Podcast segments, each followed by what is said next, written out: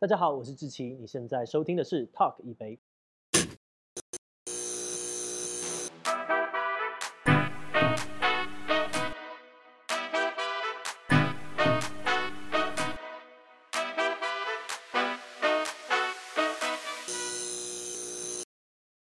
近年来，随着 YouTube 的频道的快速发展，许多创作者跟内容人不断的推陈出新，有很多的内容爆发在整个全球的网络平台上面。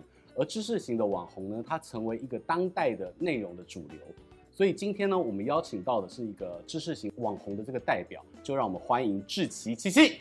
嗨，大家好，我是志奇。今天呢，在这个从 YouTube 频道进入到了这个电视台的节目，相信你以前过去也接受到非常多的电视的专访，但是我们要来好好聊一聊这个创作者，然后创作者衍生的这个产业，还有就是说走中奖，好多好多你今年参与的非常重要的一些具有高光时刻的这些事情跟大家分享。但是话不多说呢，来到我们节目当中，既然是 Talk 一杯，就有专属你的特调，来，我们来 Cheers 一下。好，对不起，我很少喝这种东西，但是我努力来喝一下，就就直接喝好。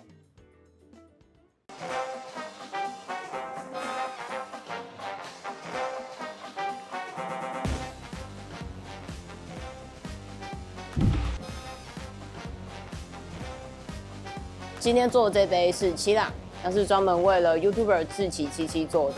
那因为它的 YouTube 内容比较多元，呃，内容比较丰富，然后所以我们用了多种材料。第一个是凤梨汁，再来是番茄汁，然后还有糖浆跟蜂蜜，然后再用梅尼酱带出一点咸度，还有 Tabasco 带出一点辣度。那这个代表是志祺七七它，呃，谈话内容会比较丰富。那这杯喝起来的话呢，因为还有加了蛋白进去，会比较口感滑顺。然后会有酸甜苦辣的味道都会在里面。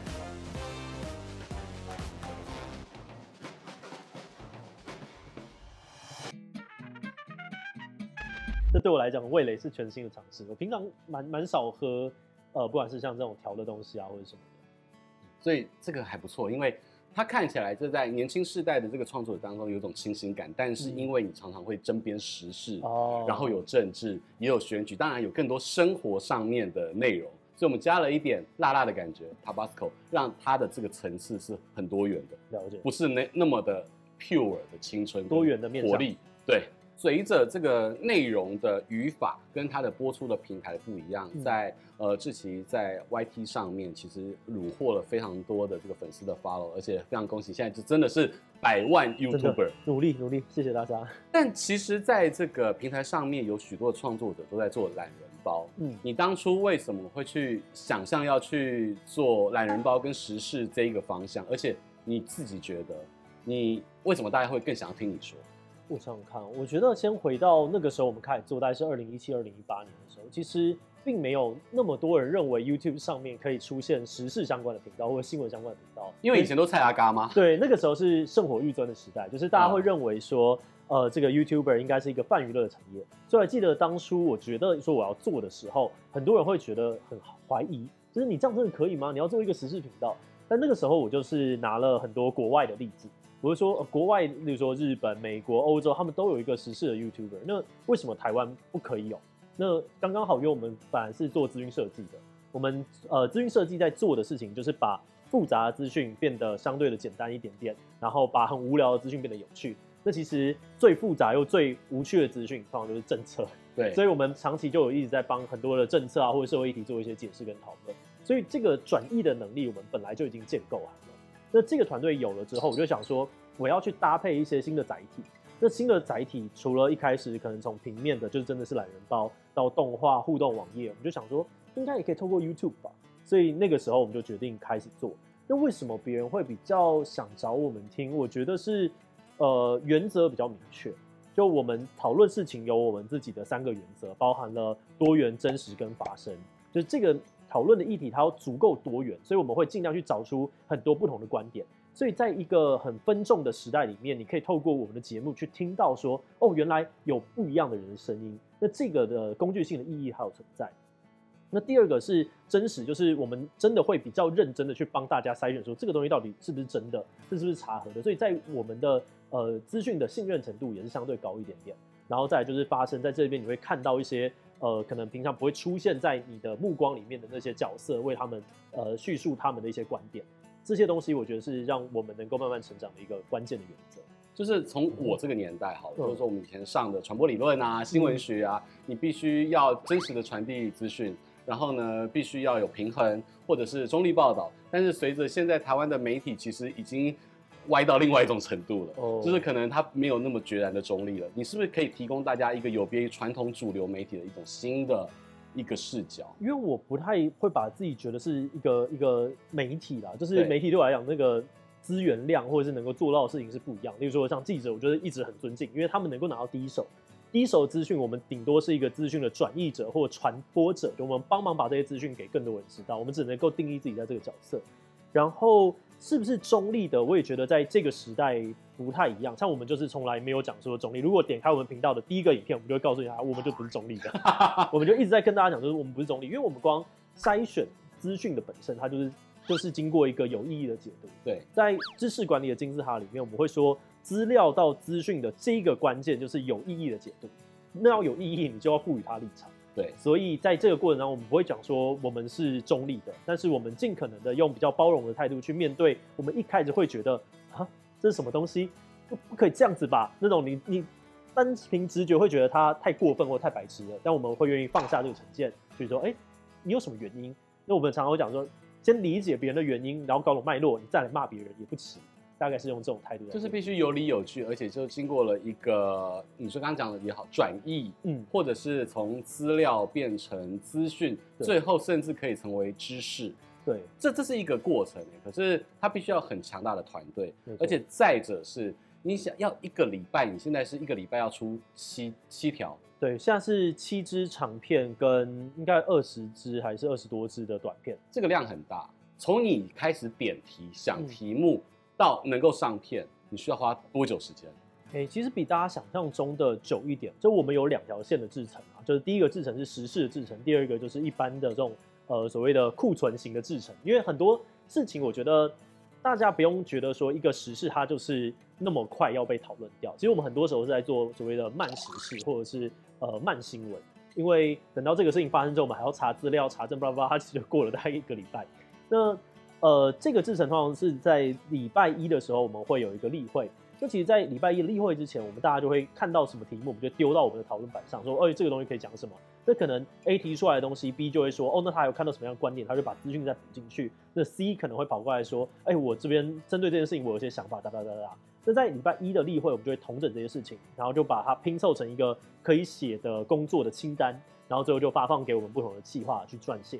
那撰写了之后，就是进入呃，例如说一般的草稿架构，然后进初稿、二稿、三稿，然后最后录影上线这样子。那呃，如果是以一般的制程来说，我觉得抓两天是比较合理的。但是其实我们的呃制程有最佳化，所以它要做到大概四到五个小时，就是从。呃，写完录影到上架是做得到的。你有这个工厂流水线的 SOP 已经出来了。对对对对啊！但是我还蛮好奇的是，一个礼拜七支，这个是基本盘吗？嗯、基本盘就是因为我现在是主频道是七支，然后再加上我还有 Podcast，Podcast 也是忘记五支还是七支，我有点忘记了。你的团队有多少人可以就是生出这么多的内容？现在目前是十三个人，十三个人。对对对，当然大家都也是很辛苦的工作，然后我们能够做的就是给大家更多的资源，或者是透过一些方式去协助他能够稳定的量产。因为从啊、呃、过去，如果在新闻台来讲，嗯、可能呃一个文字配一个记者。一天要出三条 SOT，超级多。对，那三条 SOT 当然就是他去采访，然后就是 daily 的新闻。嗯、可是因为你是需要更多的资讯收集，对然后需要去细化，所以这个花的时间，但是知识含量就会更高一点。对，然后他们都会有不同的自己的专业，像是有读科学的，然后有哲学的，或者是他是读体育专门的，各式各样的人，大家一起在这里面一起进行一些讨论。呃，关于团队的组成，上一次其实我跟志奇在我们在吃饭的时候有聊到，就是这些人是怎么找到的？因为海纳百川呢，就是每一个 domain know how 都需要他了解那个领域的人。那为什么他们会就是跟你一起工工作，或者是一起去共同创作这些内容？我觉得可能可以分两个层次来聊。我觉得第一个层次是 YouTube 本身，因为我们就是一个具有媒体属性的通路，哈。所以在这个状况之下，你本身要建立你的雇主品牌比较容易。你可能平常你就有看，那当我们在我们的通路上面发表我们的呃真人讯息的时候，你本来就有共同价值观的人，已经在这个频道里面形成一个社群。你不需要靠什么一零四一一一，你就直接在自己的领域里面。呃，我们是包含连自己的公司都是自己的系统，所以我们有自己建自己的真人系统，所以都比较容易得到呃大规模的这种真人的基础啦。我觉得，或者是他在来之前，他已经先对我们的频道跟我们的社群价值观比较了解，所以。这个招募上面相对容易一点。那第二个，我觉得核心原因呢是大环境真的是比较差一些。有多差？尤其你还有历历经了这三年这个疫情，哎，就是媒体环境啊。就以这个文字工作者来说，他们不管是在出版业还是在媒体业，他们能够拿到的薪资待遇，我觉得相对于呃我们现在所处在的这个行业里面是比较不好的。所以有很多已经受过完整训练的人，他们会愿意来到我们公司工作。对，所以是你你在真人上面的那个 wording 上面是有写具备业界竞争力的薪资跟工作环境吗？我们的应该蛮有竞争力，我们是不会直接讲说具备这个东西，但我们就是都写得很清楚，就起薪多少，然后我们的价也是优于一般的外外界的等等的。在工作上面的属性，然后工作的环境跟具体的待遇都已经有别于传统的媒体了。对，因为我们我觉得有一部分，如果要讲到第三个层面，我觉得我跟我的合伙人算比较愿意分享的人，就是我们这个世代对于自己的年轻人的同才的时候，还是比较有一个嗯这个同理之心，不是那种赚的都老板的那个感觉。对对对对对，我们真的蛮愿意协助大家成长，就是会愿意花这个钱。所以呃，当你走到我们的资深干部的时候，也会有资深干部的分润计划，所以他们的确能够拿到比外面再好一点的薪水，那他们会愿意跟着我们一起做事。那你们是很血汗吗？因为刚刚讲到美好的一面的时候，这个理理想很丰满，但是工作现实苦，就是血不血汗？我觉得媒体工作就是辛苦的，就所以我不会讲他不血汗。那但我们针对这个血汗，我们就给他相应的报酬跟回报。对，然后我觉得我自己也是很血汗，就是因为呢，我我们日更到现在是没有停过的，就是我基本上在过去几年，我就是。零出国，我最后我有有一次出国是我去德国出差，我必须要去领红点设计章。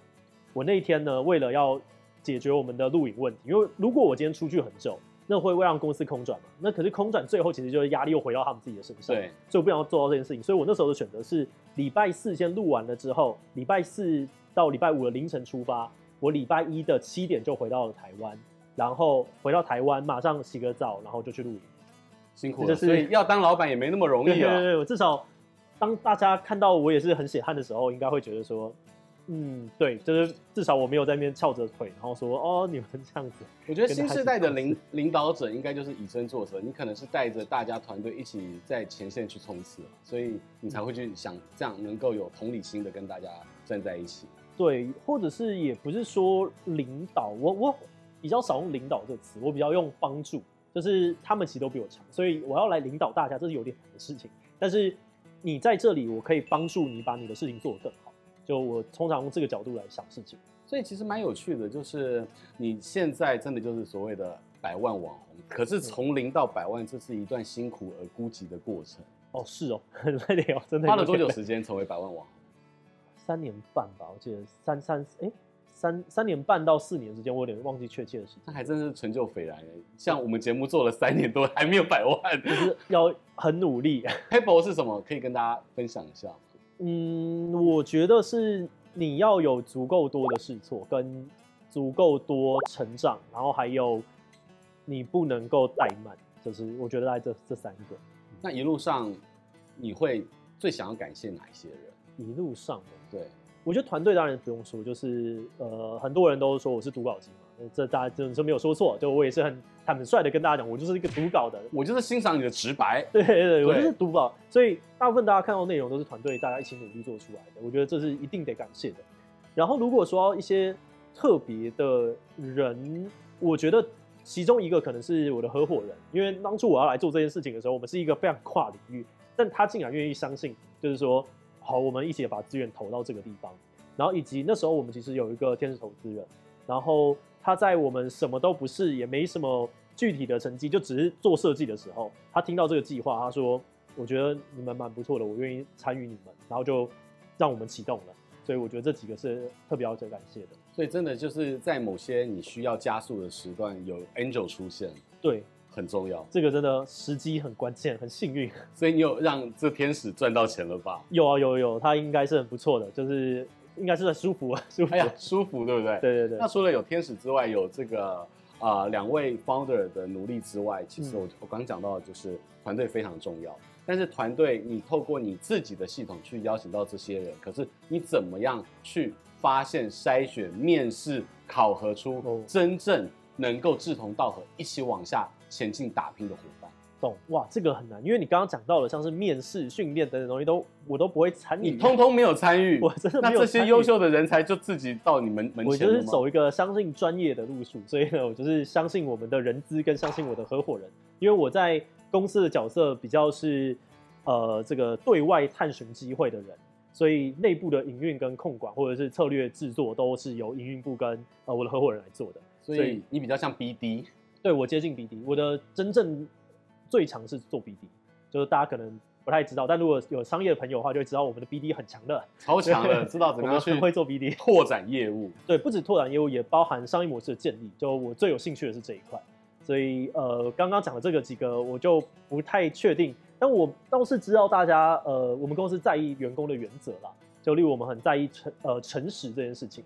所以，呃，我们会很用很多的方式去，算是问一些可能他其实核心价值会有点偏离的问题，然后去挑战他。那他如果在这个地方发现了一些核心价值不一致的状况，我们比较不会使用这样子的人。然后，另外。我们比较在意的是他有没有团队合作的这个信任基础跟经验，就是因为我们公司是一个非常强调团队合作的组织，所以如果你是喜欢单打独斗，你基本上是不太适合来这里。你们公司就蛮像职业球队，你可能会有前锋，会有后卫，对，然后每一个人都要各司其职，没错，把你的守备位置做好，才会有这个。整合性的战力，对对对，我们就是强调说，因为单凭个人的能力，老实说，我们要去抢到最好人才，我是觉得是不可能的。这个是新创的限制，就是你不可能有足够的钱拿到最厉害的人，因为他们都去大的软体公司或更有机会的地方了。但是怎么样透过一个系统或者是一个呃工作流程，让大家能够在这边发挥原本自己一元以上的价值，这是我们很在意的。其实随着订阅数的上升，然后你的影响力越来越大，嗯，然后你的口才又这么好，在今年的走中奖还可以上台唱 rap，没有没有，这个是没什么。也会自我开玩笑说，从肥仔走向了舞台，你有没有越来越能够面对人群，口才越来越好，然后就是马上就可以 cue 你，你就可以这样子侃侃而谈？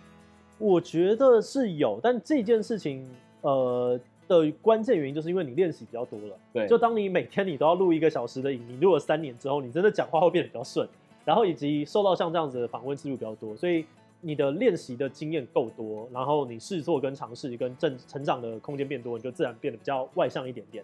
但到现在为止，我还是觉得我是一个偏内向的人，就我补充能量的方式是要自己躲起来，所以我每天呢都会有一个躲在家里的时间，就是我不要跟任何人接触，我要躲起来。你的 me time 要多久？每一天？我躲起来的时间，我一个礼拜要有一整天是躲起来的，就是我只会一个人在家里面，不管是看动画、整理家里之类，就一定要有一天。可是我刚刚讲到，就创作者其实你必须要照顾到方方面面，不管是自己的团队，不管是内容，对，不管是你最擅长 BD，还要遇到很多的客户啊这一些，还有一个就是流量跟点击。没错，我我们知道有非常多的人其实啊做电视会要需要收视率，做网络媒体也要点击率，做 YouTube 也会需要你的这个流量啊，这样子不断的随着这个数字的增长而起伏。也因为这样，我们也知道了很多的创作者可能会有。交感副交感神经失调啊，oh, 然后其实像我们的朋友阿 D 也会遇到一些忧郁症的问题，对忧郁症的问题啊，你自己会有这样的一个状况？我自己我觉得我比较幸运，是因为我在呃开始这份事业之前我就遇过了，像我在大四的时候就非常重度的忧郁症过。为什么？那时候发那个时候很白痴，那时候其实就是失恋，然后不会面对，然后就陷入了一个很长期的重度忧郁，那真的很重度，重度到学校来关切的那种等级，然后。但是我后来走出来了，所以我觉得我在那个过程当中就已经学会跟忧郁相处的基本做法。那后来创业前期的压力很大，对，所以你就会常常在这个学习的过程当中。所以我现在是比较能够自我觉察跟意识到，哦，我现在状况不太好，然后我有一些方法去跟他相处。你是一个很正向的力量跟标的，就是说是能够走出来。可是你刚刚提到的是，你是曾经重度过，你那时候有病逝感嘛？跟很多的患者可能自己知道自己有问题，可是想要走出去却又走不出去。怎么样完成就是走出来的这个阶段？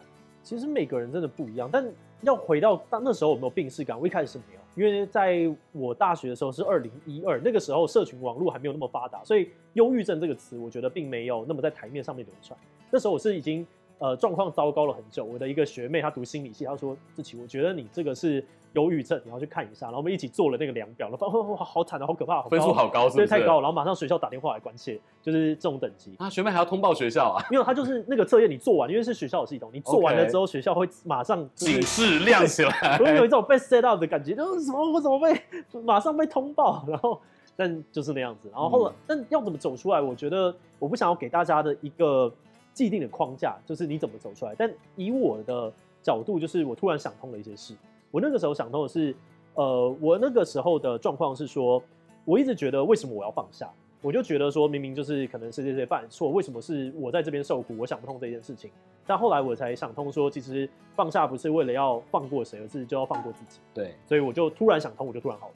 但是每个人都不一样，我很推荐大家可以去看看《脱忧郁》这本书。脱忧郁，对，它是一个漫画的，它里面呢故事就记载了很多人进入到忧郁症跟离开忧郁症的各式各样的呃过程过，过程。